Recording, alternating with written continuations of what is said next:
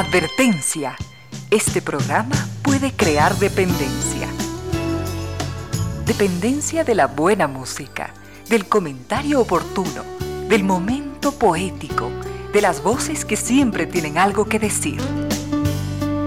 Aquí se unen la música y la palabra, con cierto sentido.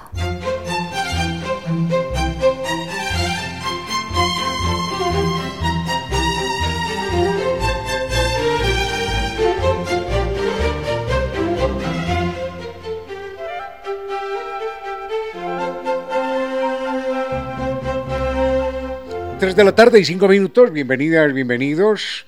Gracias por sintonizar Radio Suceso 101.7. Gracias por compartir estas horas de música, comentarios y entrevistas. Y ojalá, ojalá al final de la jornada, como siempre, podamos imaginar con esos favores que la fantasía nos hace, podamos imaginar que hemos rendido un real, justo y merecido, merecidísimo homenaje a la inteligencia, a la sensibilidad, a la autoestima, a la confianza, a la alegría de vivir y siempre, siempre, a las ganas de luchar de todos, donde quiera que nos encontremos, a las ganas de luchar por una vida más digna en lo individual y en lo colectivo. Y en esa tarea de cada tarde, de cada jornada, de manera generosa, inteligente, leal, nos acompañan ustedes con sus correos, mensajes y contactos en estas direcciones de las siguientes redes sociales.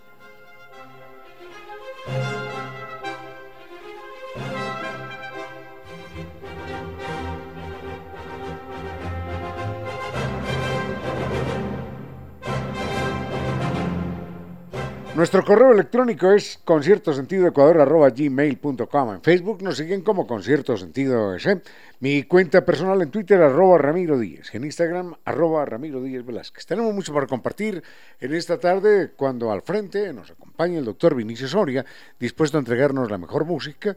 Y llegamos hasta ustedes gracias a la presencia de estas destacadas empresas e instituciones que creen que la radio, en medio de nuestras humanas e inevitables limitaciones, la radio puede y debe llegar siempre con calidad y calidez.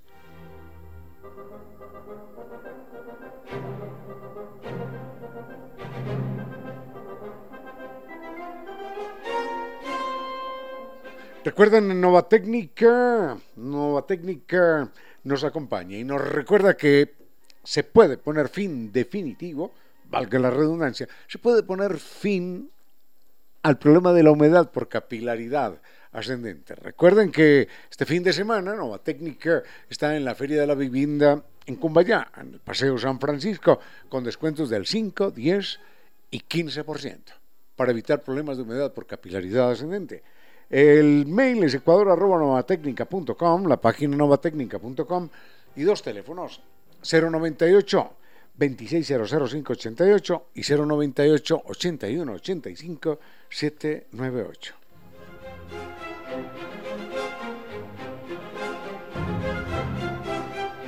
San Viturs nos invita a un viaje extraordinario por Tierra Santa. Recuerden, nos espera en Egipto la gran esfinge y las pirámides de Giza, el imperio de los faraones, un crucero inolvidable por el río por el río Nilo y nos esperan también Israel y Jordania. En Jordania, por ejemplo, vamos a conocer las más bellas ciudades de la antigüedad, la ruta de la seda en Petra y vamos a saber lo que es vivir una noche, vibrar una noche en el desierto de Rum, bajo los astros.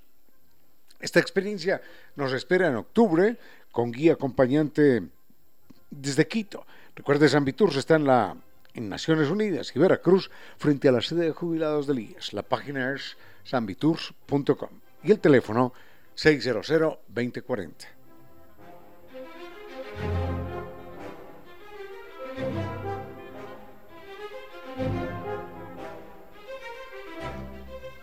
Cuando uno escucha NetLife, entonces sabe que archivo, presentación, trabajo, llamadas, videos, cursos, que todo está respaldado y entregado hágalo todo, todo a la vez como lo hace NetLife, porque con sus servicios adicionales usted puede conectarse en todo momento y acceder a llamadas internacionales, a licencias Microsoft y almacenar en OneDrive todos los archivos.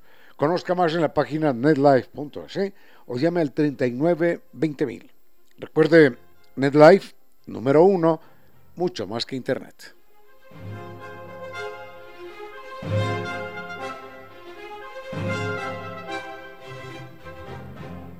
Y disfruten, porque la vida es tan complicada que vale la pena uno darse esos gustos, recompensarse con un buen plato de la gastronomía, de la exquisita gastronomía ecuatoriana.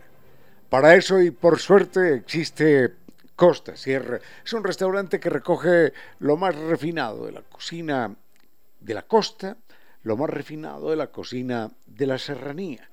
Recuerden que están en el sector de la pradera, frente a la sede de Flaxo. Atienden de martes a domingo y además para que usted incluya el programa de desayunos de negocios, desayunos de trabajo, atienden desde las 8 y 30 de la mañana. Para sus reservaciones, de ese gusto, 098 311 0222.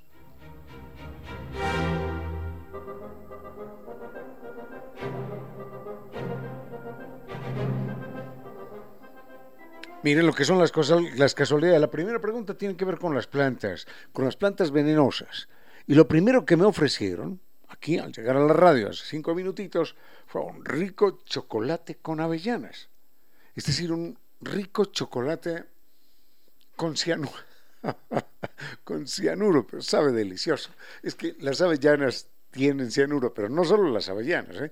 muchas otras plantas son tóxicas. Pero bueno, lo que pasa es que la cantidad de cianuro que tienen las avellanas es absolutamente insignificante. Así que cada, cada vez que le ofrezcan un chocolate con, con avellanas, acéptelo sin miedo, porque esa cantidad de cianuro es insignificante. Lo mismo que la cantidad de cianuro que tienen los albaricoques, em, las ciruelas, eh, las, las pepitas de la manzana y otras frutas.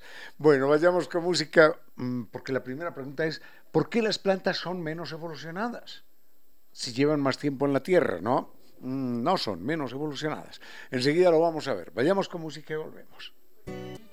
Con cierto sentido.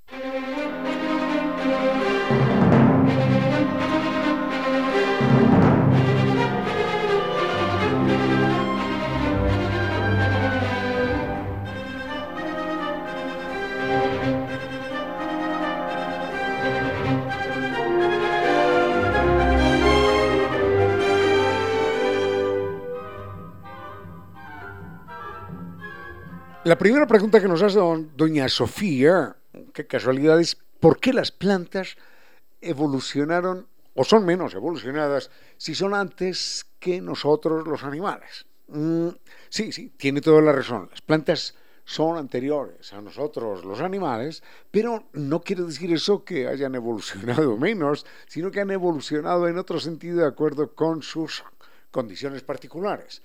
Si queremos hacer una rápida recorrido, si queremos hacer un rápido recorrido a la historia de la vida en el planeta, sabemos que hace 3.800 millones de años, semanas más, semanas menos, hace 3.800 millones de años aparecieron unas formas primitivas en el mar, que el mar no era tal como hoy lo conocemos, sino que era una especie de caldo de sopa llena de, de aminoácidos, bombardeada por rayos ultravioleta, y allá, aproximadamente a 60 metros de profundidad, aparecieron unos organismos, obviamente vivos, aparecieron unos seres vivos que fueron capaces de reproducirse.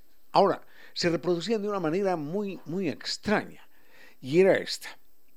Tomaban las sustancias que había a su alrededor, abrían la cápsula que las envolvía, una membrana, mezclaban estas sustancias y estas sustancias, para decirlo de alguna manera, las cocinaban con la poca luz que entraba.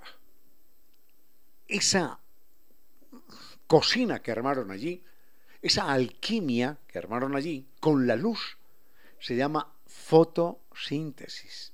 Es decir, sintetizaban algo a partir de la luz. Sucede que lo que más abundaba era el dióxido de carbono, el CO2. Entonces, el C lo sintetizaban, lo convertían en una sustancia orgánica y el O2 lo expulsaban, lo defecaban y empezaron a, a expulsar empezaron a excretar tanto y tanto y tanto oxígeno que con los millones de años ese oxígeno llegó a cambiar la química de esa sopa marina. Y después cuando la saturaron de oxígeno, ese oxígeno llegó, ¡ploc! llegó a la atmósfera y empezó a cambiar la atmósfera. Esa atmósfera que hoy respiramos y que hoy estamos amenazando.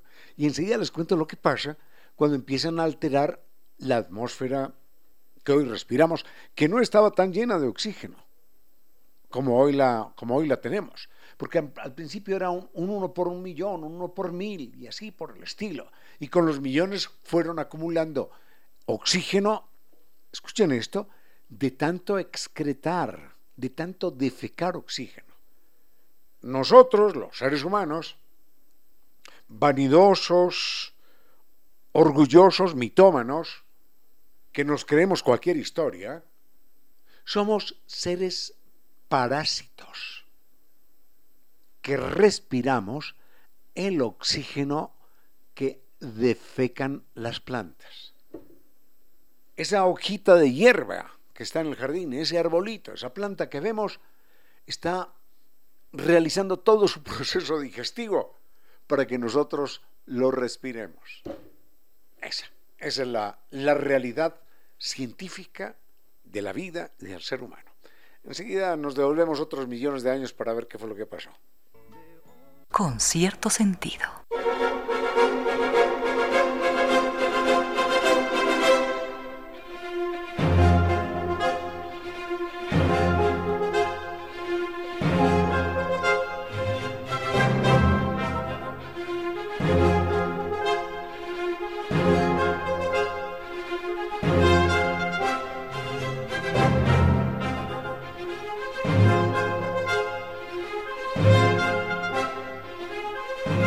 Problemas de humedad por capilaridad ascendente ya no tienen por qué existir. Siguen molestando, sí, siguen molestando, porque no hay la solución tradicional.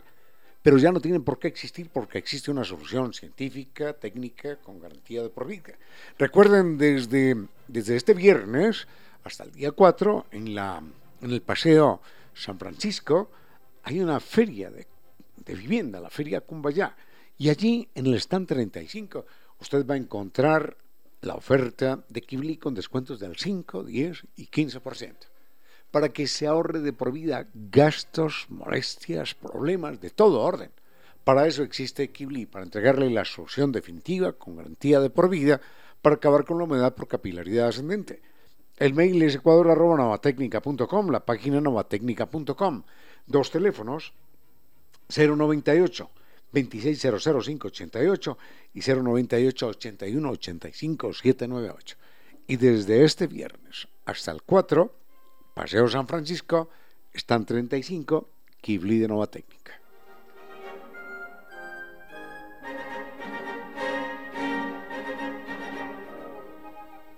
Concluyamos eh, con este capítulo referente a la vida.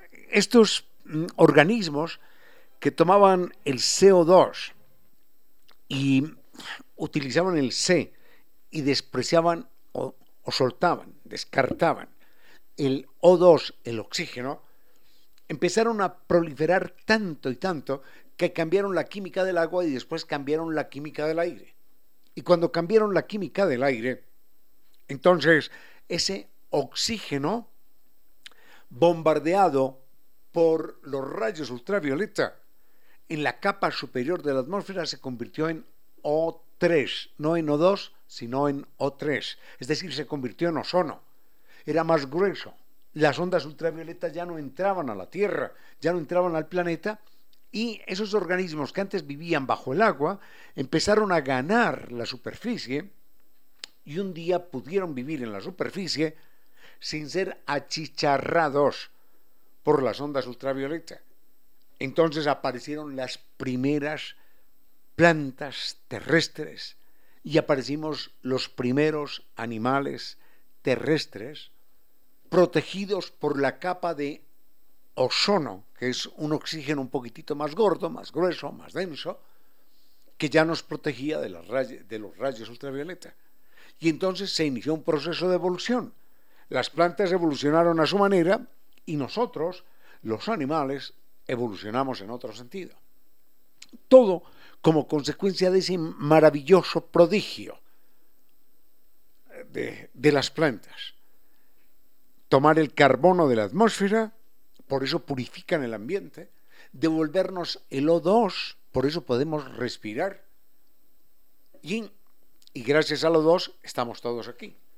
Por eso cada vez que tumbamos un árbol, cada vez que arrasamos con un bosque o con la selva, ¿escuchó señor Bolsonaro en Brasil? Cada vez que hacemos eso, estamos dando marcha atrás al proceso de la vida, estamos negando el proceso de la vida. Y nos parecemos a ese tontalicón que dibujan en algunas partes, que se sienta en la rama de un árbol a cortar la rama del árbol y la está cortando en el área que corre entre él y el tronco del árbol. Cuando acabe de cortarla, o antes de que acabe de cortarla, ya se habrá roto la, rama y ya habrá caído al piso matándolo. Es lo que nos pasa a los humanos. Por eso, por eso es tan linda una frase de, de un personaje del el idiota, del, de, iba a decir del Quijote, no, el idiota de Dostoyevsky cuando dice, cuando dice un personaje, yo no entiendo cómo la gente puede pasar al lado de un árbol y no sentir una extraordinaria emoción, gratitud y profunda alegría. ¿Cómo la gente puede pasar al lado de un árbol sin sonreír? Maravillado. Eso dice un personaje del Quijote, de, del idiota de Dostoyevsky. Vayamos con música y enseguida hablamos, ahora sí, de la evolución de las plantas en tierra. Con cierto sentido.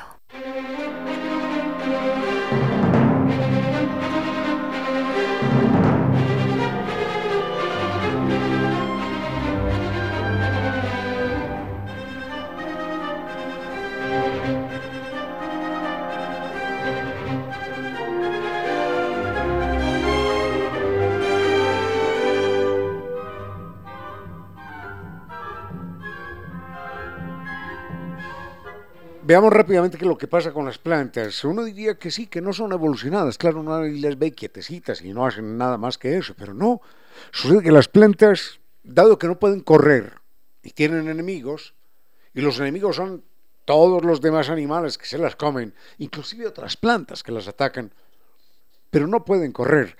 Entonces elaboran una serie de medidas verdaderamente sagaces, inteligentes. Son muy astutas las plantas lo primero que las plantas elaboraron fueron las púas, las espinas, para defenderse de los animales grandes que se las comían. Pero, eh, pero no todos eran animales grandes. Había insectos que también se las comían. Entonces, las plantas lo que hicieron fue desarrollar venenos. Ahora, si vemos, por ejemplo, en el desierto, la mayoría de las plantas, todas, tienen espinas, tienen púas. Y uno se pregunta por qué. Bueno, porque las que no tenían espinas desaparecieron. Se las comieron tanto que no dieron tiempo, no les dieron tiempo a reproducirse. No obstante, en otros entornos aparecen plantas marcadamente venenosas, porque dicen, bueno, si las espinas no valen, por lo menos el que nos vaya a comer de alguna manera, el insecto o el que fuere, que, que, pague, que, pague, que pague con su vida por querernos comer. Y desarrollaron venenos. Hay miles. Uno dirá, pero ¿cuáles miles? Hombre, ¿de qué está hablando? Si solamente existe la cicuta, ¿no? La cicuta es venenosa. No, no. Existen miles de plantas venenosas. Miles. Lo que pasa es que los seres humanos, eligiendo aquí, eligiendo allá, acabando con esta, no volviéndola a sembrar, aplanchándola, quemándola, porque era venenosa, erradicándola, arrancándola, acabamos con las plantas venenosas en nuestro entorno. Y quedaron, quedaron otras plantas que son las comestibles. Por cada frijol que nos comemos, por cada chochito, por cada haba, por cada maíz que nos comemos, por cada granito de trigo, por cada lechuga, Hubo en la antigüedad muy remota, hubo abuelos que murieron probando un alimento o el otro para saber si se podía comer o no. Entonces, si el abuelo se moría, se moría, comiendo aquello, la gente señalaba esa planta, la erradicaba, acababa con ella. y no la volvíamos a sembrar y donde la veíamos la arrancábamos. Y por eso acabamos con las plantas que eran marcadamente venenosas en nuestro entorno. Y hoy, cada vez que llevamos a la mesa 200, 300 plantas que tenemos, estamos, sin darnos cuenta, aprovechando lo que hicieron los abuelos, heroicamente, probar, probar, probar, poner en juego su vida para que nos pudiéramos alimentar todos. Pero no obstante hay plantas que siguen siendo venenosas y enseguida las comento. Combatidas por el viento las acacias, combatidas por el viento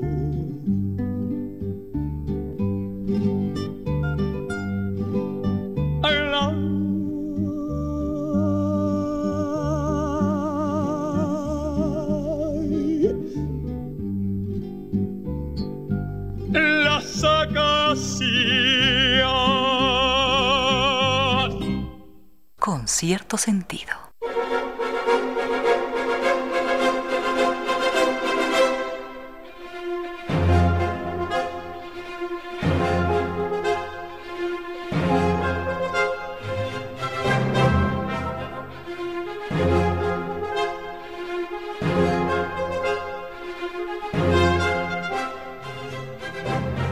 No nos vamos a extender demasiado con esto de las plantas porque hay otros temas pendientes, eh, pero sobre historia, literatura, animales. Pero bueno, rápidamente es esto. Mm, los seres humanos, por selección, eh, terminamos por eliminar de nuestro entorno a las plantas venenosas, pero hay todavía algunas que conservan pequeñas dosis de su memoria venenosa.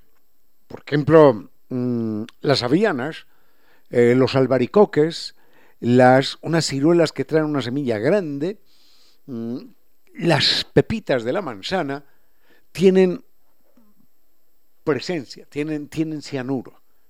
No en grandes cantidades. Nos podemos comer aquellos sin ningún problema. Una avellana, nos podemos comer sin ningún problema mm, las pepas de la semilla.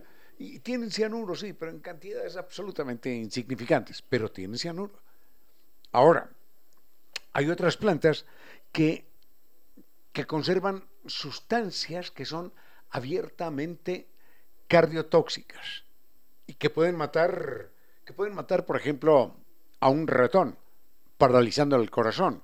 Y si uno se mete una hoja entera de esa planta, eh, lo mata también. Son unas plantas que aquí en, nuestro medio, bueno, hay muchas en, en, el mundo, pero por ejemplo las más comunes se llaman adelfas son muy comunes en España y a veces se encuentran rodeando, bordeando las carreteras españolas.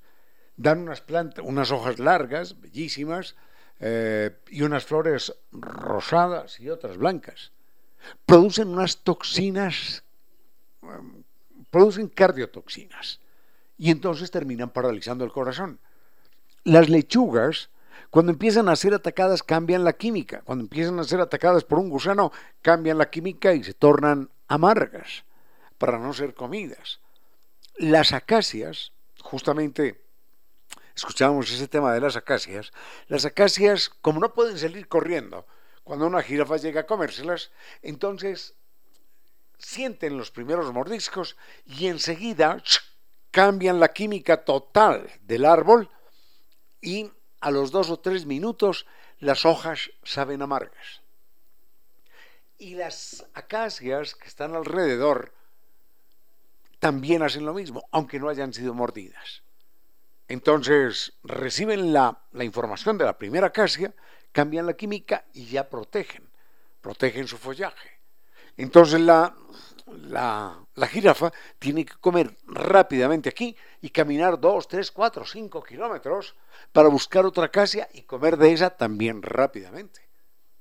Es más o menos lo que pasa con la adrenalina en el cuerpo de nosotros, los animales. Estamos siendo atacados y entonces nuestro cuerpo genera, segrega adrenalina. A nosotros sí nos permite correr, pero no solamente nos permite correr, sino que cambia el sabor de la carne, para que la, el animal que nos va a comer por lo menos no le sepamos tan bueno. Bueno, eso es lo de las plantas, creo que dejamos ahí y volvemos con algo más. Con cierto sentido.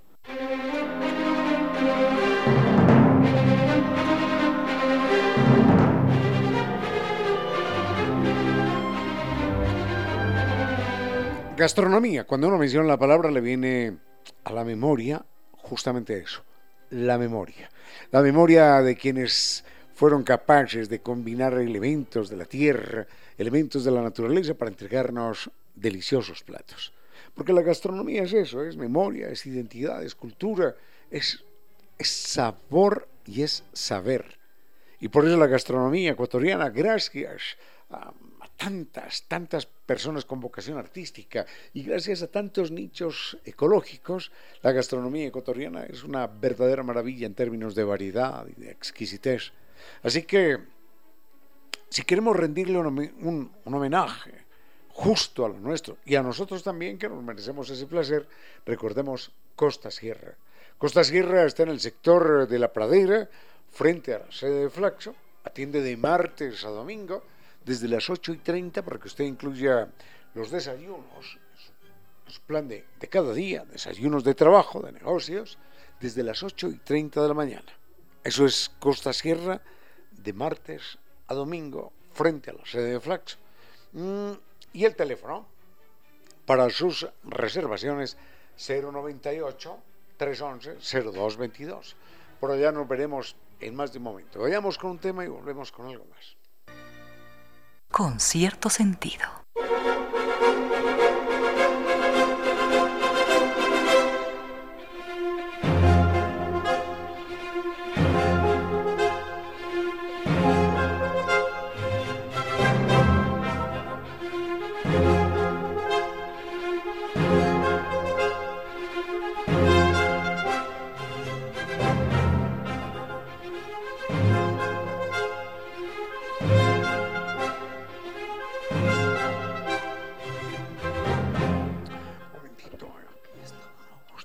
Don Augusto nos pregunta, esta es una pregunta de antes de ayer, mil disculpas, don Augusto nos pregunta, mm, ¿por qué en Estados Unidos y Canadá se rinde homenaje a Eric el Rojo como descubridor de América? Bueno, eh, la historia tiene que ver con los vikingos, un tema que estaba pendiente también hace algunos días, casualmente, y tiene que ver con, mm, creo que es el año 1000, Eric el Rojo y Leif Erikson, que son dos... Eh, famosos vikingos, padre e hijo.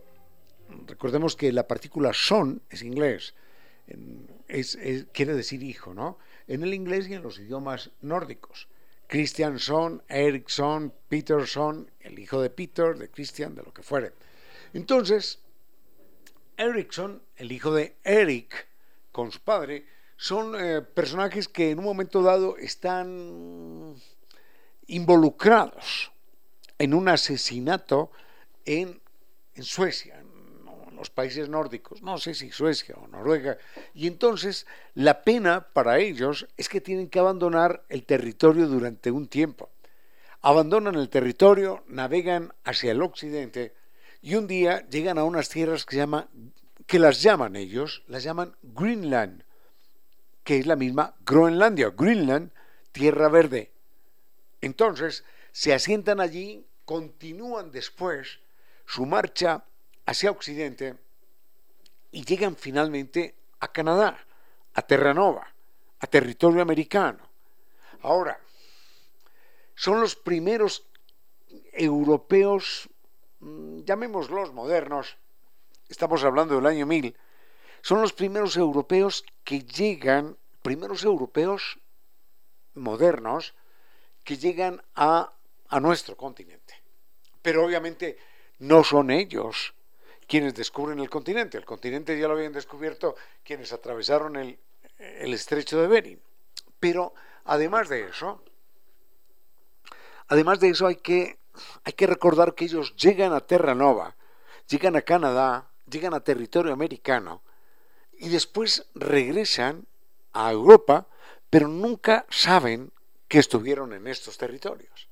Enseguida vemos qué fue lo que pasó, cuánto tiempo estuvieron y por qué abandonaron estas tierras.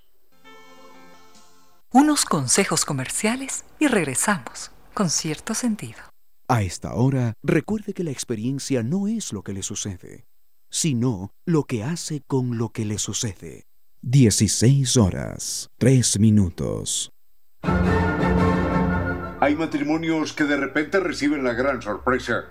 Él se llamaba Luis y ella se llamaba Ana. Llevaban 23 años de matrimonio sin poder tener hijos en medio de engaños mutuos, calumnias y rumores. Y después de 23 años, Ana quedó en embarazo. La historia sería una más si no tuviéramos en cuenta que Ana era Ana de Austria y Luis era Luis XIII, rey de Francia. Ese niño, llegado después de 23 años de esfuerzos, sería Luis XIV, rebautizado por la historia como el Rey Sol. Cuando su padre murió, el pequeño tenía apenas 5 años y a esa edad se convirtió en el nuevo rey de Francia y empezó a gobernar, por lo menos en teoría. Quien en verdad gobernaba era el cardenal Mazarino que, en secreto, había contraído matrimonio con la reina viuda, es decir, con la madre del rey. Llegado a la mayoría de edad, Luis XIV se convirtió en un rey déspota y quitó de en medio a todos aquellos que pretendían limitar su poder. Entonces, bajo su gobierno, Francia conoció todos los extremos, la pobreza en su máxima expresión y la riqueza y el lujo y la pompa en extremos demenciales. Pero todos los seres tienen un final. Y a pesar de su soberbia y su pompa, de ese lujo inhumano en medio de la inhumana pobreza, Luis XIV murió un día como hoy, primero de septiembre de 1715. Y cuando el pueblo de París supo la noticia de su muerte, todos se lanzaron a las calles en una de las más grandes fiestas del siglo, y hubo orgías en medio del júbilo desbordante, y todos comieron y bebieron y bailaron y cantaron como nunca en su vida lo habían hecho. Fue un día como hoy, primero de septiembre de 1715, cuando París tuvo su fiesta irrepetible. Irrepetible porque los reyes solo mueren una vez y mueren para siempre.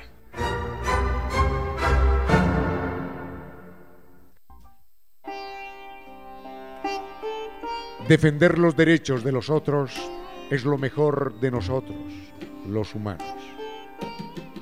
Artículo cuarto.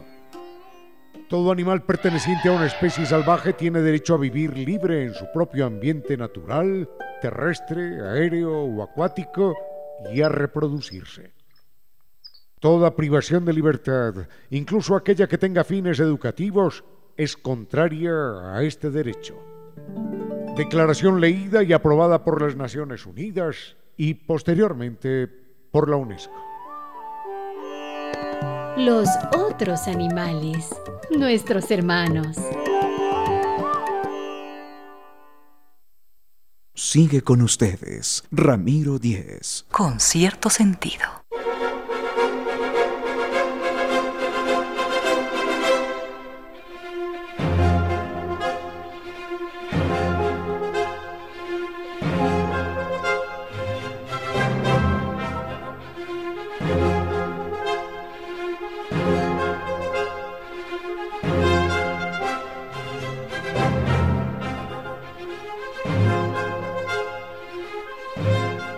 Una miradita a los vikingos. Su nombre dicen que en, nórdico es Sikin, eh, Sikin eh, como, como eh, rey, rey del mar, ¿no?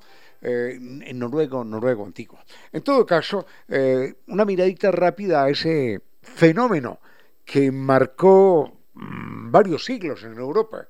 Porque recordemos que ellos empiezan desde el siglo IX, desde el siglo VIII inclusive, a navegar y a penetrar por los ríos de Rusia. Y eso les queda chico.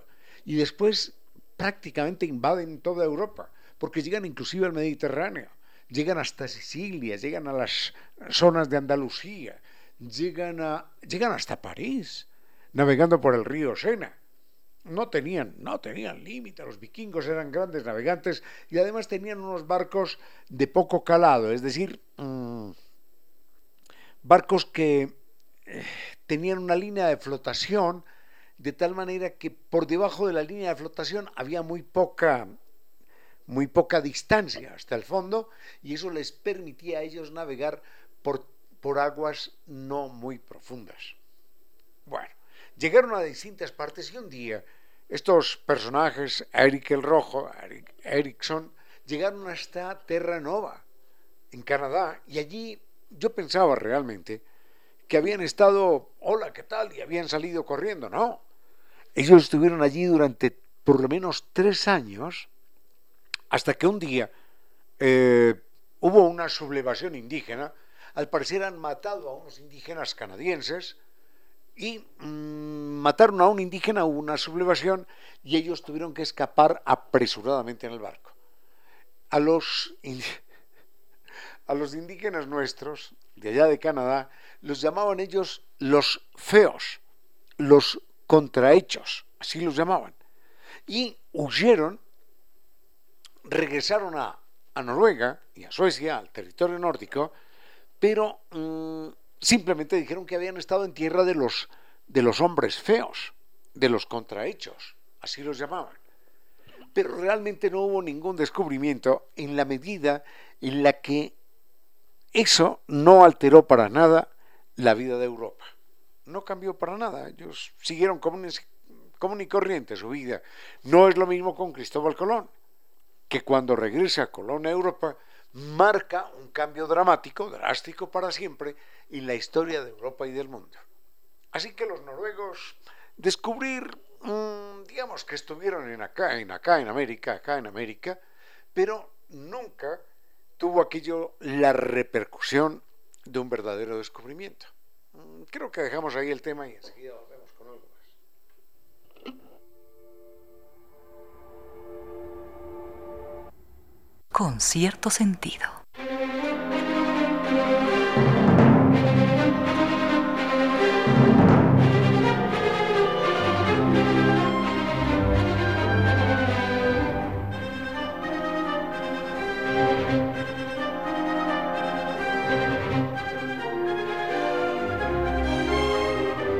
Miguel nos eh, dice que se lleva una gran sorpresa, porque él pensaba que los vikingos eran apenas del Renacimiento, de épocas del Renacimiento y de épocas relativamente modernas. No, desde el siglo, ya le decía, desde el siglo VII, desde el siglo VIII, los vikingos arrasaban con, con las iglesias europeas, obviamente las que estaban en las costas, ¿no?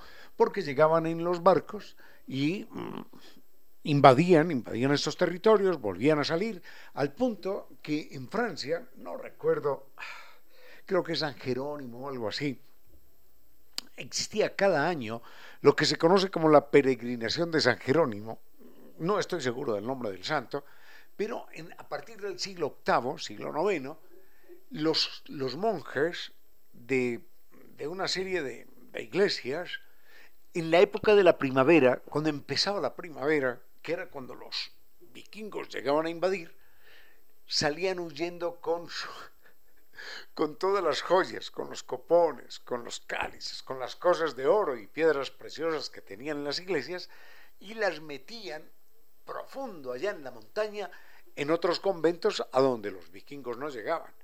Entonces, los vikingos en un principio llegaban a arrasar con las iglesias y a robar, y después descubrieron que ya, que ya no había nada que robar. Entonces, cambiaron de una manera extraordinaria el comportamiento y fue algo muy sorpresivo, porque ya no llegaron a robar, sino que ya llegaban ellos con ofrendas a los, a los dioses cristianos. Porque decían, bueno, a lo mejor sí, a lo mejor no, uno que va a saber. Posiblemente estos dioses un día estos se van a enfurruscar contra nosotros y no nos van a dejar seguir navegando y haciendo nuestras fechorías. Entonces, a la gente común y corriente vamos a robarle lo que tenga. Pero a los templos no, no. A los templos vamos a llevar regalos. Entonces, se da el caso curioso de un pueblo de profanos, para llamarlo de alguna manera, que visitaban los templos cristianos a lo largo de la Edad Media, los templos que estaban en las costas, para llevar sus, sus regalos, sus ofrendas vikingas en signo, en señal, en mensaje de, de paz y de buena, de buena convivencia. Creo que dejamos a los, a los vikingos ahí y volvemos a un momento.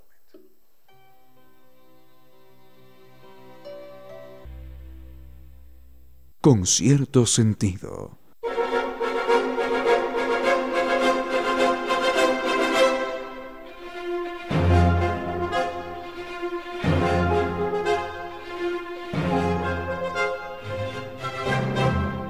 Este es un viaje que se lo quiere, uy, el más exigente.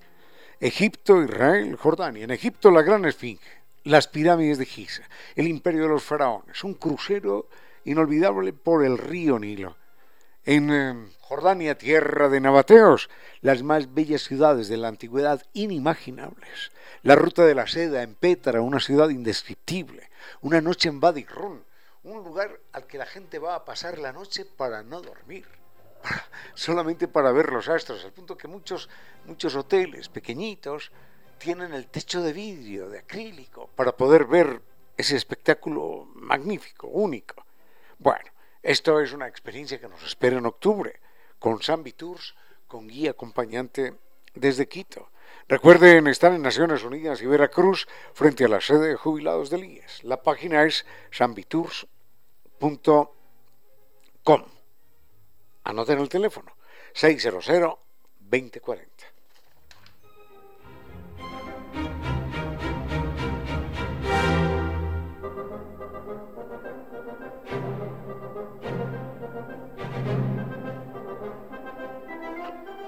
No, lamento mucho, pero un oyente nos dice que dije ayer que iba a hablar de Limber y dice, me perdí el programa porque tuve un compromiso. ¿Puedo volver a hablar de Limber sobre si era o no simpatizante de Hitler. Le envío la respuesta en un breve comentario por, por, correo interno, pero no voy a repetirlo de ayer, no, no, lamento mucho. Así que le, envío cortitito. ¿eh? Mm, y lo otro es, ah, dice, si usted explicó tan claro ahora lo de la evolución, ¿por qué hay gente que se opone a la evolución? Nos pregunta Doña N. Dice, no diga mi nombre. Bueno, muy bien, enseguida Doña N comentó con cierto sentido.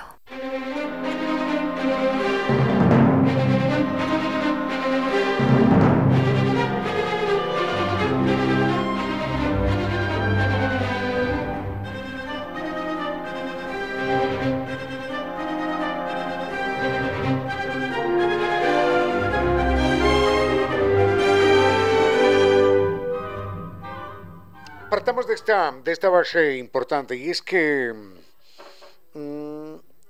la oposición a la teoría de la evolución, que no es una teoría, sino que está demostrada, así como se dice la teoría de la relatividad, que también está demostrada, la oposición proviene de razones ideológicas, no de razones científicas. Si le decimos a, un niño, mire, ¿usted qué quiere, qué quiere descender de, de dioses, de ángeles? ¿O quiere descender de, de un mico o de una bacteria? Él dirá, no, no, no, por favor, yo yo no quiero descender de un mico, ni de una bacteria, quiero ni de un reptil, quiero descender de dioses y de ángeles. Y es lo que nos pasa a los humanos. Eh, simplemente es una oposición de carácter ideológico, no científico, pero están, está claro que, que somos producto de un milagroso, de un milagroso proceso evolutivo. Por allá en el año 2000, es decir, la semana pasada, eh, el estado de Kansas, en los Estados Unidos, un estado más o menos conservador, mm, prohibió que en las escuelas, en los colegios y en las universidades se hablara de la teoría evolutiva. Eso equivale más o menos a, a decir que en las clases de física no se puede hablar de la teoría de la gravitación universal, que es un principio absolutamente inamovible. De idéntica manera, con la evolución sucede lo mismo. Cuando se hacen los exámenes de ADN, se puede hacer el rastreo perfecto de los seres humanos hasta las noches más lejanas. Tenemos ADN de ratones, tenemos ADN del tomate, tenemos eh, el 96% de los, de, los, de los genes compatibles con, con, un, con un chimpancé. a los seres humanos nos pueden trasplantar el, hígado o el corazón de un, de un cerdo, porque hay plena compatibilidad. De hecho, en los laboratorios se utilizan ratones para, para, para, para ensayos, no porque no causen pena en los ratones, no porque se, se reproduzcan mucho, no, no por eso, sino porque hay una alta compatibilidad histológica hay una similitud extraordinaria en términos de tejidos y generalmente los medicamentos producen el, mismo efecto, exactamente el mismo efecto, tanto en los ratones como en los humanos. Así que ese es el cuadro general de la, de la evolución, que es uno de los grandes logros en la historia de la ciencia. Con cierto sentido.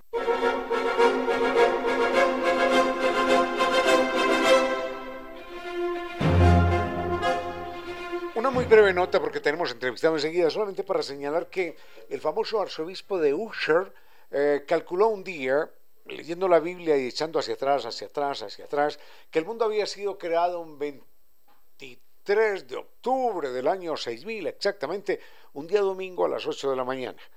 Obviamente esta era una interpretación sobre textos, ¿no? Fulano que está en la Biblia vivió a los 30 años, el otro a los 40 y echaba para atrás, tuvo un hijo cuando él tenía 25 y, y así, llegó a la conclusión de que un domingo a las 8 de la mañana del 23 de octubre Dios había creado el universo entero. Mm, obviamente, esto no resistía ningún análisis científico.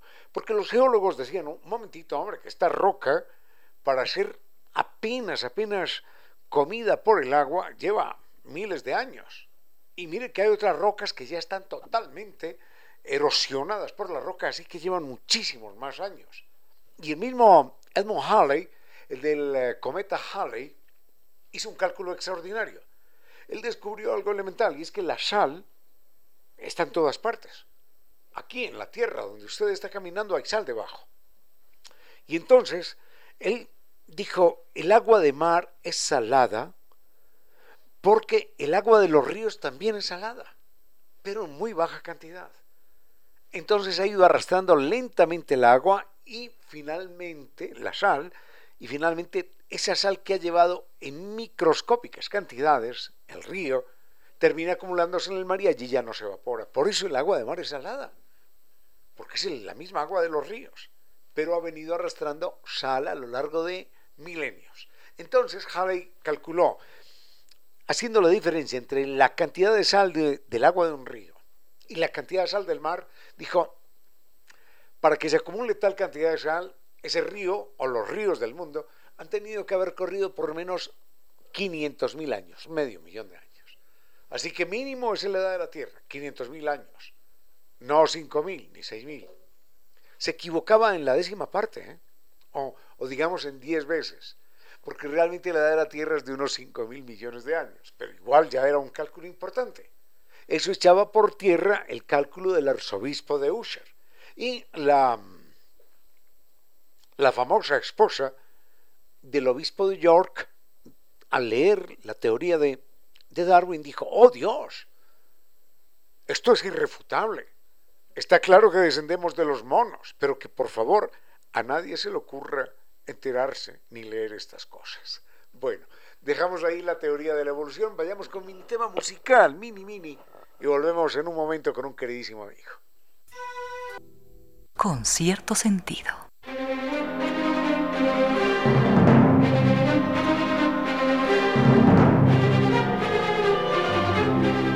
Nos acompaña Pablo Restuche. Pablo Restuche, un queridísimo amigo, experto en esto de la humedad por capilaridad ascendente, y estaba preguntándole algo y descubro que yo estaba equivocado.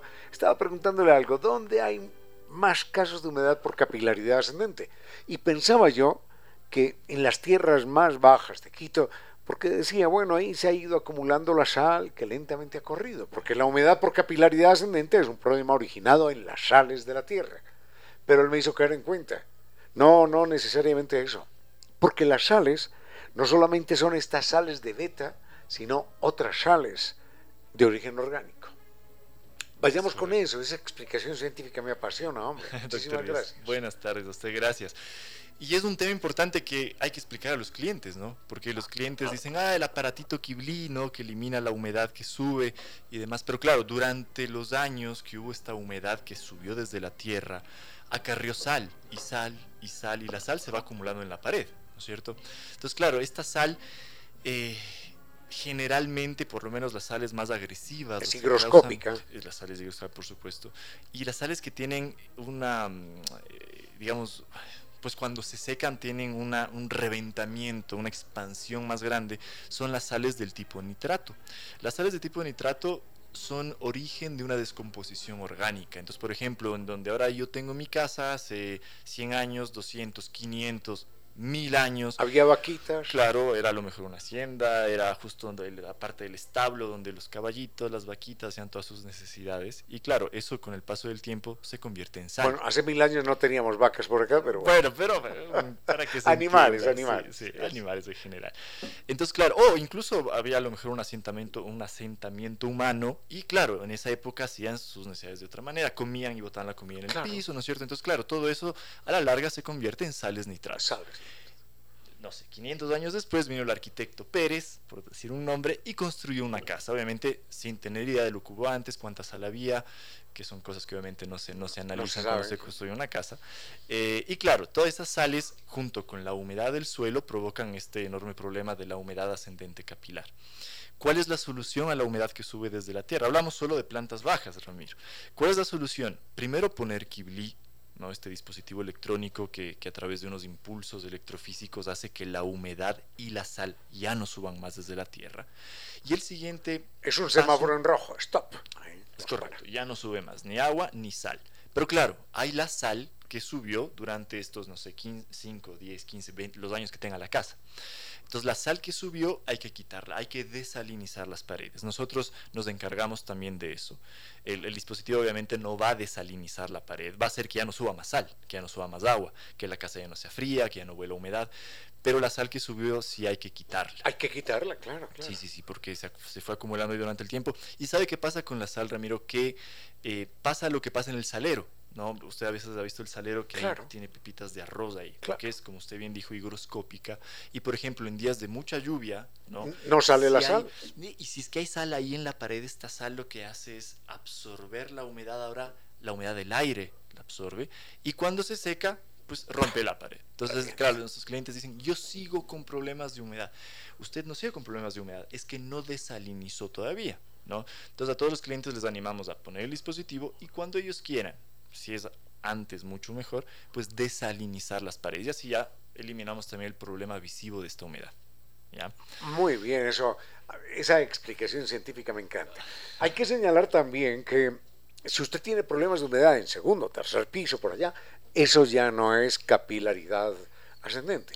Porque por efectos de la gravedad no alcanza, alcanza a subir, pero hay momentos en los que ya es demasiado pesado el agua, ya no sube más y ya no alcanza a afectar las plantas superiores. Exactamente, la humedad ascendente capilar o la humedad por capilaridad ascendente, como le llama usted, es, eh, pues afecta, afecta solamente a las plantas bajas, a veces cerquita de la barredera, a veces puede llegar a un, metro, a veces a un metro y medio también. ¿De qué depende? Depende de la humedad del suelo, de la cantidad de sal del suelo, de del material receptor. Por supuesto, hay materiales que son más, incluso entre un ladrillo y otro ladrillo que pueden ser iguales, los poros son diferentes y a través de un ladrillo logras subir más humedad y en el otro no, porque un poro está cerrado, entonces ya esa ramificación, digamos, se interrumpe, ¿no? Entonces depende de algunos factores.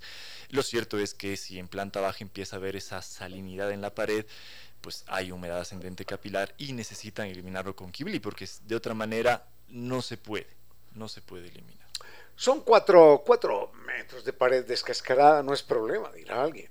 Hombre, sí es problema, porque eso está lleno de millones de hongos microscópicos que van a terminar en su pulmón. Y ya pregúntele a, a un médico qué le pueden hacer esos millones de hongos en sus pulmones, en los, en los pulmones de los niños, en los pulmones de todo el mundo. Así que eso es un tema verdaderamente serio, ¿no? No es un problema estético, que sí lo es. Eh, es un problema económico, porque desvaloriza, pero es un problema de salud también. Así es, La gente se está jugando la vida ahí con, con la pared descascarada, con una enfermedad silenciosa, pero que puede llegar a ser muy complicada. Con el paso del tiempo, por supuesto. La gran mayoría de los clientes, Ramiro, nos llaman porque se me rompe la pared y me toca gastar cada seis meses y pintar y los albañiles y que, que molestoso. Pero claro, está también la parte, como usted dice, la oculta, que es eh, qué afectación en cuanto a salud puede tener. El frío, a lo mejor, ¿no es cierto? Son algunos factores que pues hay que eliminar.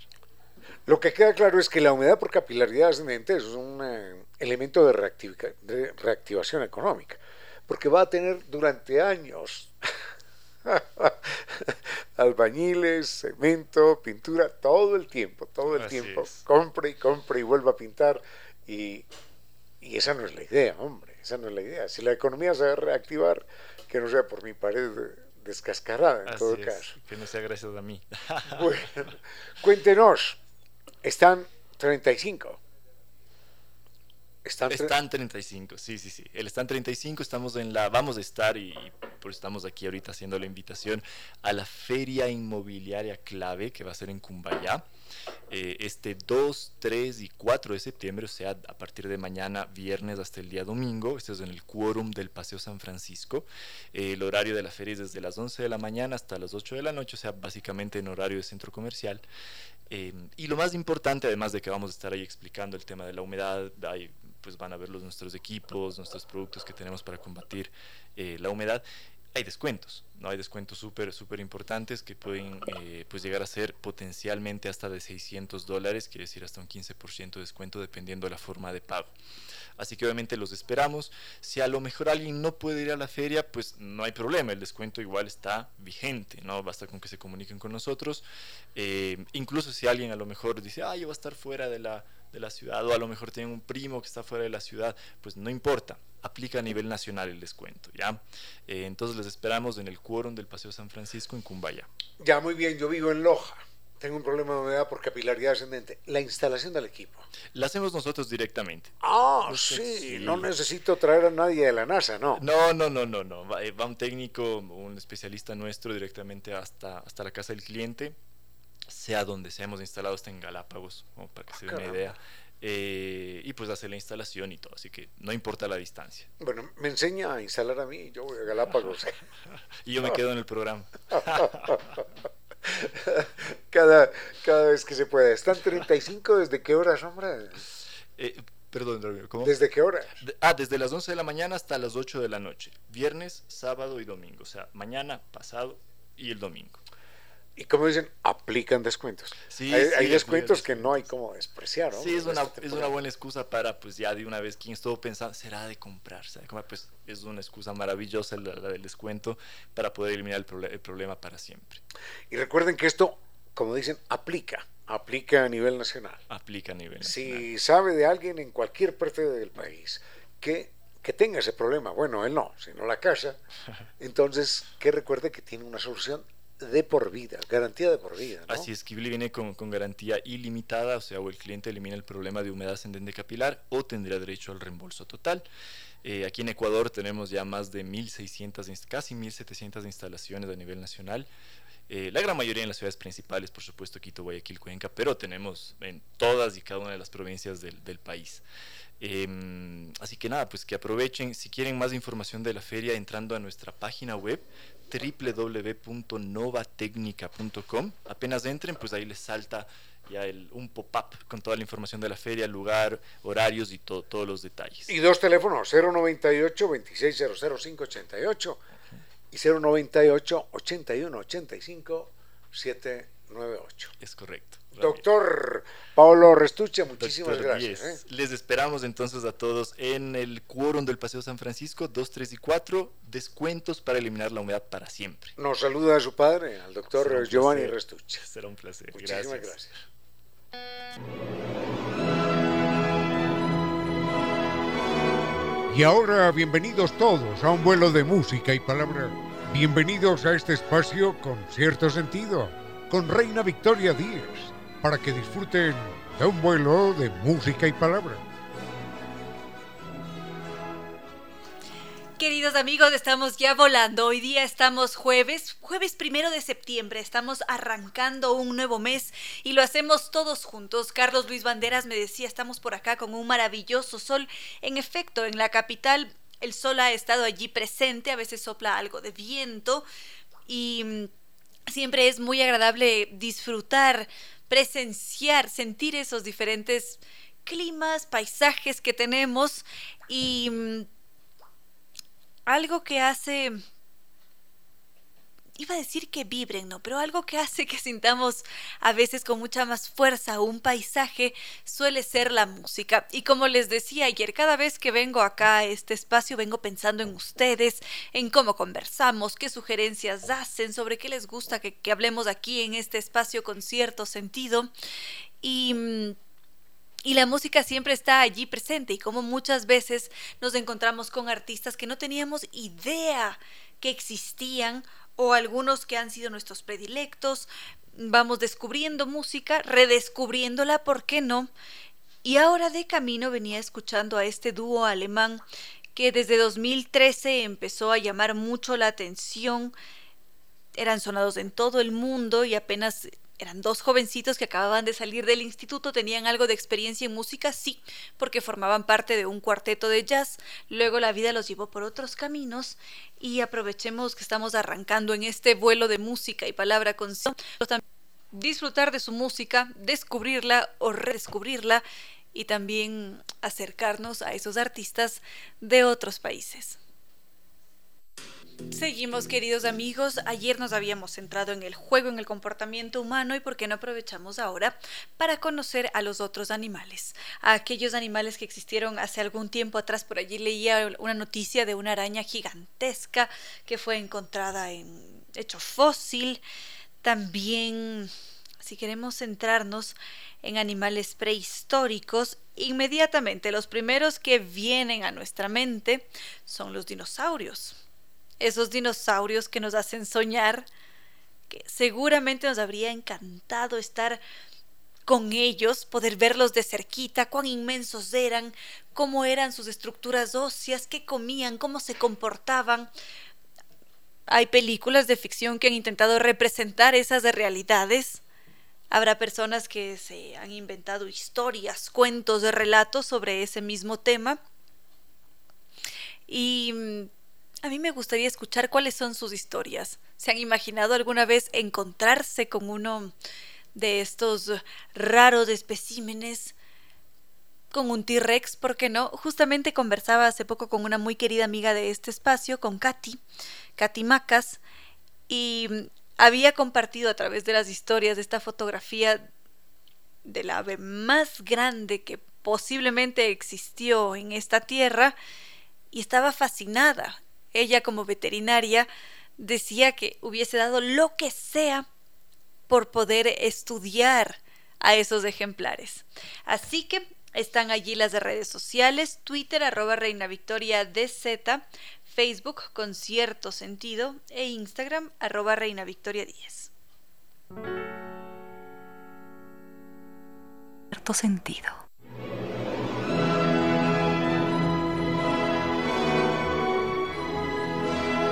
Decíamos que muchas veces nos fascina, nos encantamos pensando cómo era el pasado. Si es que nos centramos únicamente en los animales, pensamos en cómo se veían esas especies, cuáles eran sus comportamientos, el entorno en el que vivían, qué comían, qué no comían, qué hacían, se enfermaban, eran afectados por virus, les daba gripe, por ejemplo. ¿Un dinosaurio quizás podía llegar a enfermarse con gripe? ¿Qué opinan ustedes? Esta escena está representada en una de esas películas consideradas como de, culto en Jurassic Park, en donde de repente un dinosaurio que está resfriado estornuda sobre uno de los protagonistas de la película. Y es allí cuando nos preguntamos, ¿esto realmente pudo haber sido posible? Los dinosaurios tenían gripe. ¿Qué pasaba con esas grandes especies?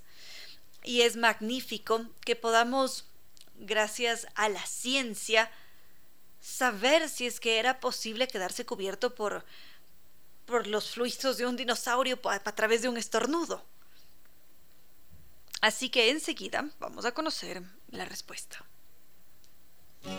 Seguimos entonces. ¿Qué sucede con los dinosaurios? Estos llegaron en algún momento a tener gripe como nosotros, a sufrir un resfrío, para descubrir si es que esto fue real o no, como estuvo representado en esta película de Jurassic Park, los científicos lo primero que hicieron, y como nos resultaría quizás un tanto evidente, fue dirigirse inmediatamente a los fósiles. Casi siempre intentamos encontrar respuestas en los fósiles que nos dan pistas de cómo eran los animales, de qué sucedió en el pasado también. Claro que a la hora de preguntarse, ¿este animal tuvo una gripe? La respuesta se hace mucho más compleja para ser obtenida, porque un hueso nos puede dar noticias sobre una fractura, si es que esa fractura fue reparada, si es que hubo una herida profunda que llegó a afectar al hueso, si es que hubo alguna enfermedad ósea, si llegó a presentar artritis, pero intentar encontrarse con una enfermedad que no afecta a los huesos es mucho más complejo a través de un registro fósil. Porque estamos hablando además de animales que murieron hace millones de años atrás. Entonces difícilmente podemos encontrarnos con esa información.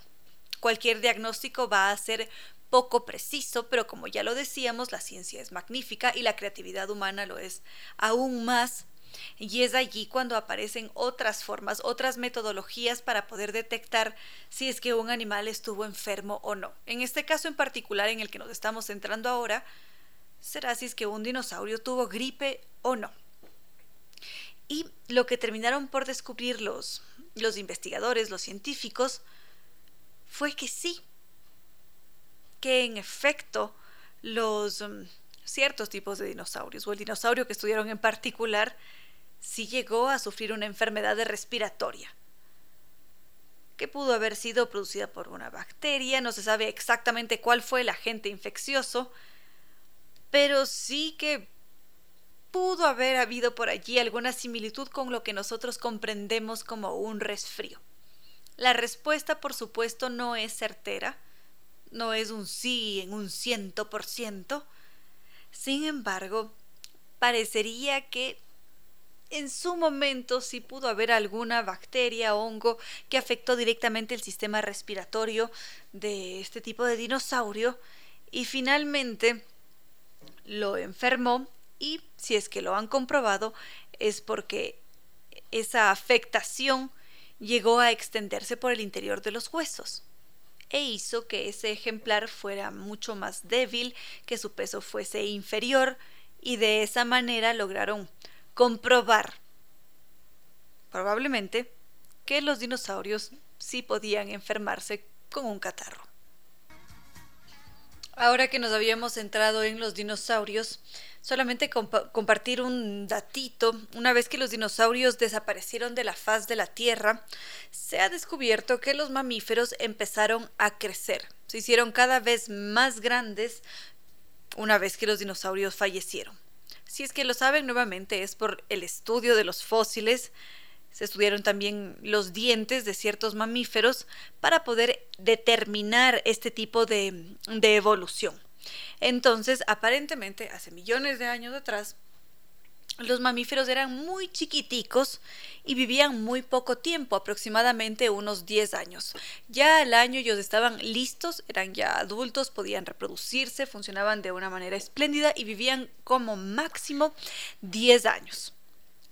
Ahora, aparentemente, después de la desaparición de los de los dinosaurios, los mamíferos empezaron a hacerse mucho más grandes Aparentemente hubo más nutrientes en la tierra, empezaron a alimentarse mejor y de esa manera su tamaño empezó a crecer, se adaptaron también a este espacio en el que ya no existían los dinosaurios, quizás ya no era necesario ser tan diminutos, sino más bien crecer, hacerse cada vez más grandes y más grandes porque tenían esa posibilidad de vivir, de exponerse, cosa que no podían hacer cuando estaban presentes los dinosaurios.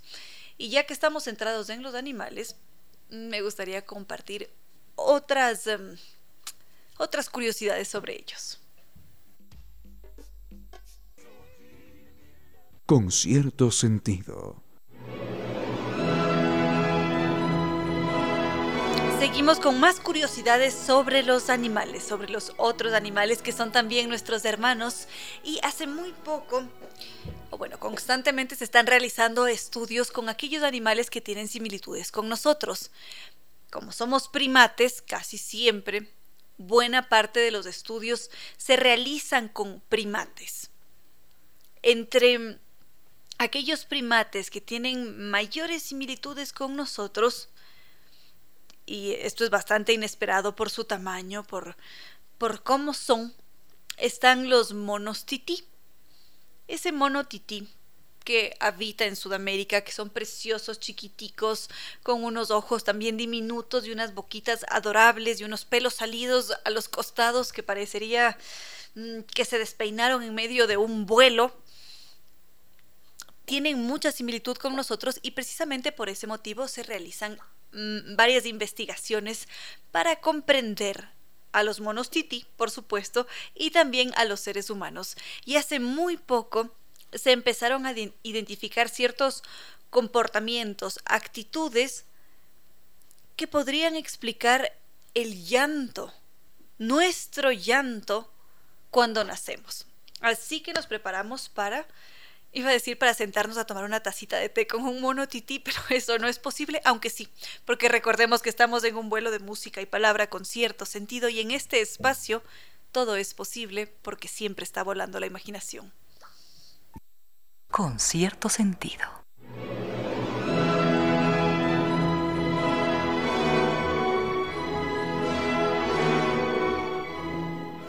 Tuvimos un corte abrupto en la canción que escuchábamos ahora. Estábamos escuchando a Manu Chao, ¿verdad?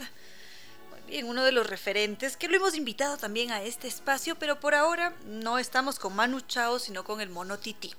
Y decíamos que se han hecho algunas investigaciones que mm, determinan o intentan explicar la evolución del lenguaje humano a partir de un estudio en monos tití. Empezaron a fijarse en los comportamientos que tenían los monos tití antes de nacer. Ahora, una particularidad de los monos tití antes de conocer el estudio es que los monos tití son extremadamente inquietos. Son estas ñarritas adorables como las describíamos hace un momento, pequeñitos, y tienen una energía enorme. Es muy difícil que ellos se queden quietecitos. Entonces ya se imaginarán la complejidad. Intentar que un mono tití se quede quieto para estudiarlo, para estudiarlo con ultrasonido, para ponerle algún, mm, algún electro por allí. Y los investigadores descubrieron que en esa tarea imposible de conseguir que un mono tití se quedase quietecito, los dulces eran la respuesta.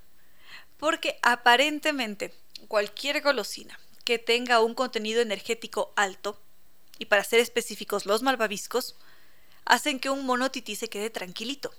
Les gusta tanto los, los malvaviscos que es allí cuando ellos se quedan inmóviles, se entretienen tanto con ese malvavisco que es posible empezar a estudiarlos. Ya mm, después de haber mencionado esto, nos dan ganas de comer malvaviscos. ¿A ti, Giovanni? También. Y son mucho mejores si es que derretimos algo de chocolate, una galleta, eso calientito y directo al paladar. y nos morimos de las ganas de un postre a las 5 y 38 de la tarde.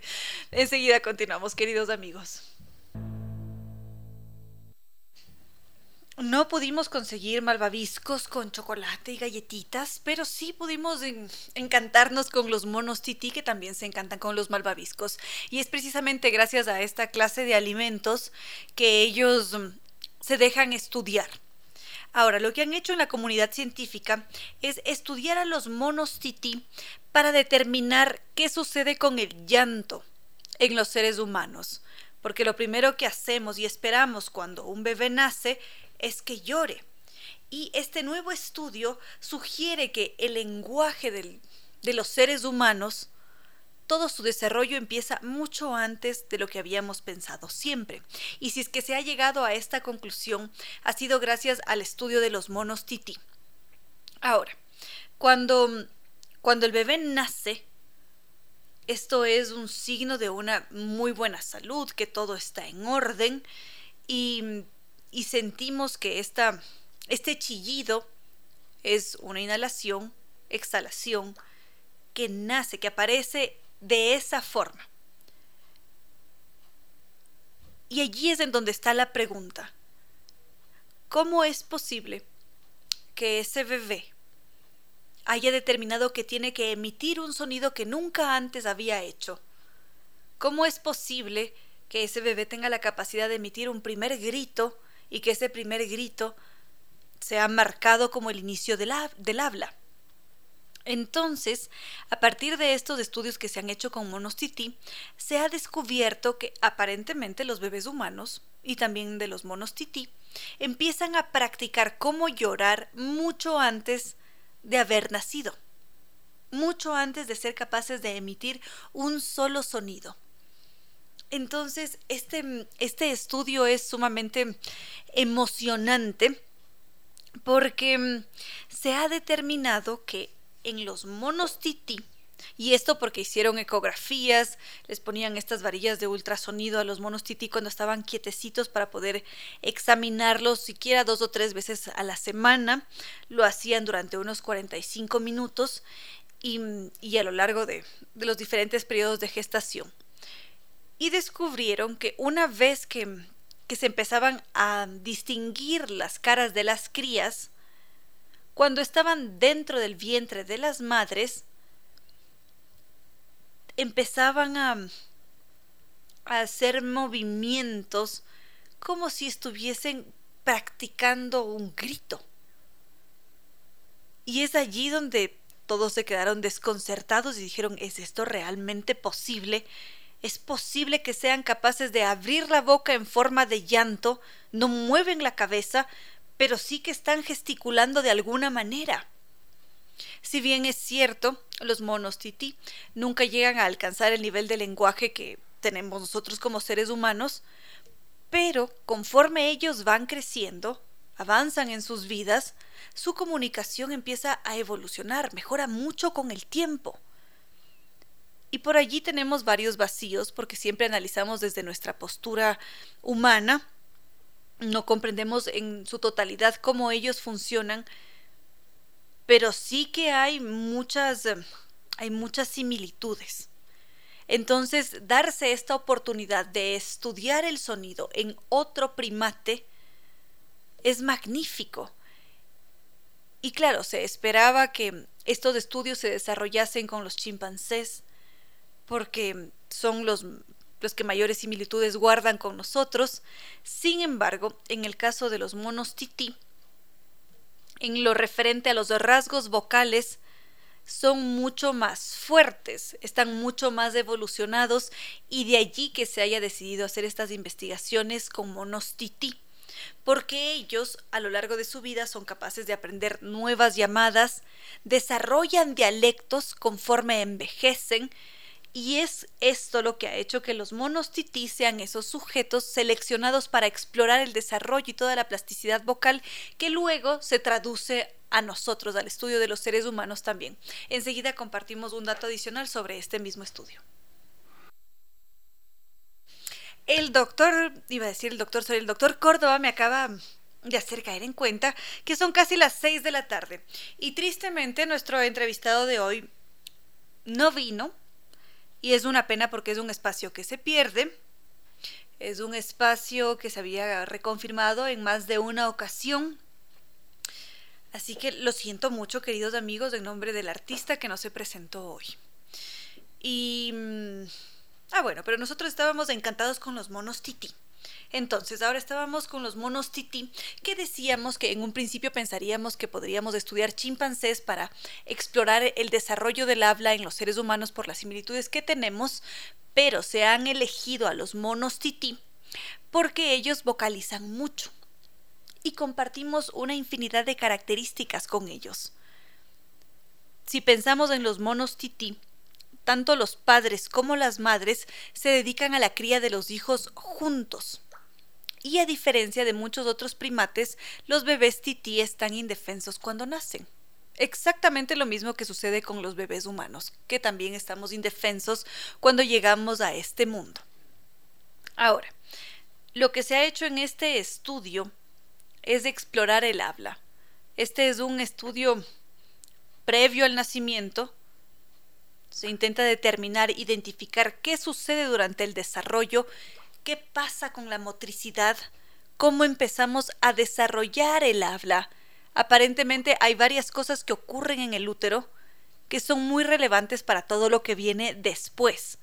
Entonces, aparentemente, lo que hacemos, lo que hacen los monos tití, lo que hacemos nosotros como seres humanos, es empezar a, a desarrollar el lenguaje unos cuantos meses antes de nacer. Y díganme si es que esto no es asombroso, magnífico, y siempre, siempre aprender algo nuevo de este bellísimo planeta en el que habitamos. Con cierto sentido.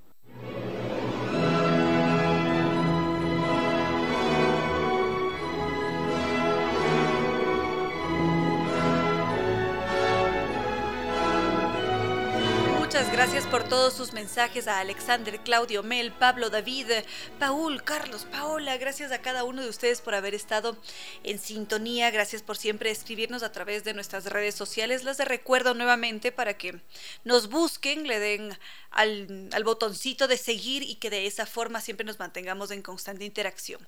Instagram, arroba Reina Victoria DZ. Facebook con cierto sentido, todo separado. Justamente nos está escribiendo Fernando Silva Ponce y también Silvia Vega que nos pregunta por el tema musical que sonó mm, hace un momento. Um, enseguida, enseguida respondo y si es que ustedes quieren que les envíe también la canción, me escriben. Y también mi red de Instagram, arroba Reina Victoria 10. Bienvenidos a seguir esos diferentes canales que son la vía para mantenernos en contacto. También muchísimas gracias al doctor Córdoba en Controles que nos ha entregado una estupenda selección musical y también a nuestros queridos auspiciantes. San Tours que nos invita a hacer este maravilloso viaje para el alma. Nos vamos directo a Tierra Santa, vamos a pasar por Egipto, Israel, Jordania. Va a ser un magnífico recorrido por lugares preciosos. La Gran Esfinge, pirámides de Giza, Gran Imperio de los Faraones nos vamos también a recorrer eh, el río Nilo en un maravilloso crucero. En Jordania pasamos por estas bellas ciudades de la antigüedad, la ruta de seda en Petra. Vibramos junto a los astros en medio del desierto de Wadi a ser la experiencia de nuestra vida que espera por nosotros en su próxima salida grupal en octubre de 2022. Salimos con guía acompañante desde Quito, quedan ya muy pocos cupos, así que podemos llamar ahora mismo en Quito al 620-40 o si no visitarlos en las Naciones Unidas y Veracruz frente a la sede de jubilados del IES. También su página web www.sambitours.com y Nueva Técnica que nos invitan ahora a esta feria, a visitarlos y además es que vamos directo a su sitio web www.novatecnica.com va a aparecer allí un pop-up que nos va a dar toda la información sobre esta feria de la vivienda para saber en dónde encontrarlos, sus descuentos y además vale la pena hacer una consulta con los expertos para que nos entreguen esa solución garantizada y de por vida para cualquier problema de la humedad. También estuvo con nosotros NetLife. NetLife es el número uno, son mucho más que Internet. Para mayor información sobre sus planes, asesorías, está su sitio web www.netlife.es o su teléfono 3920.000 y también restaurante Costa Sierra que está allí en la pradera E747 con este restaurante bellísimo, muy completo, una carta tan variada. Recordemos que restaurante Costa Sierra tiene más de 20 años de trayectoria en gastronomía ecuatoriana, entonces disfrutamos de esos platos que son bandera, de un seco de chivo, de un ceviche, ceviche de pescado mixto, de camarón, encocado, cazuelas, tanta variedad. Y me encanta hacer énfasis en esto, su chicha de arroz y también su, su pastel de maqueño que son un deleite para nosotros. Para hacer pedidos y reservaciones lo podemos hacer a través del teléfono 098-311-0222. Y ahora sí, queridos amigos, no queda más que decirles que no fue más por hoy que los queremos mucho y que será hasta este hasta mañana, hasta este próximo viernes.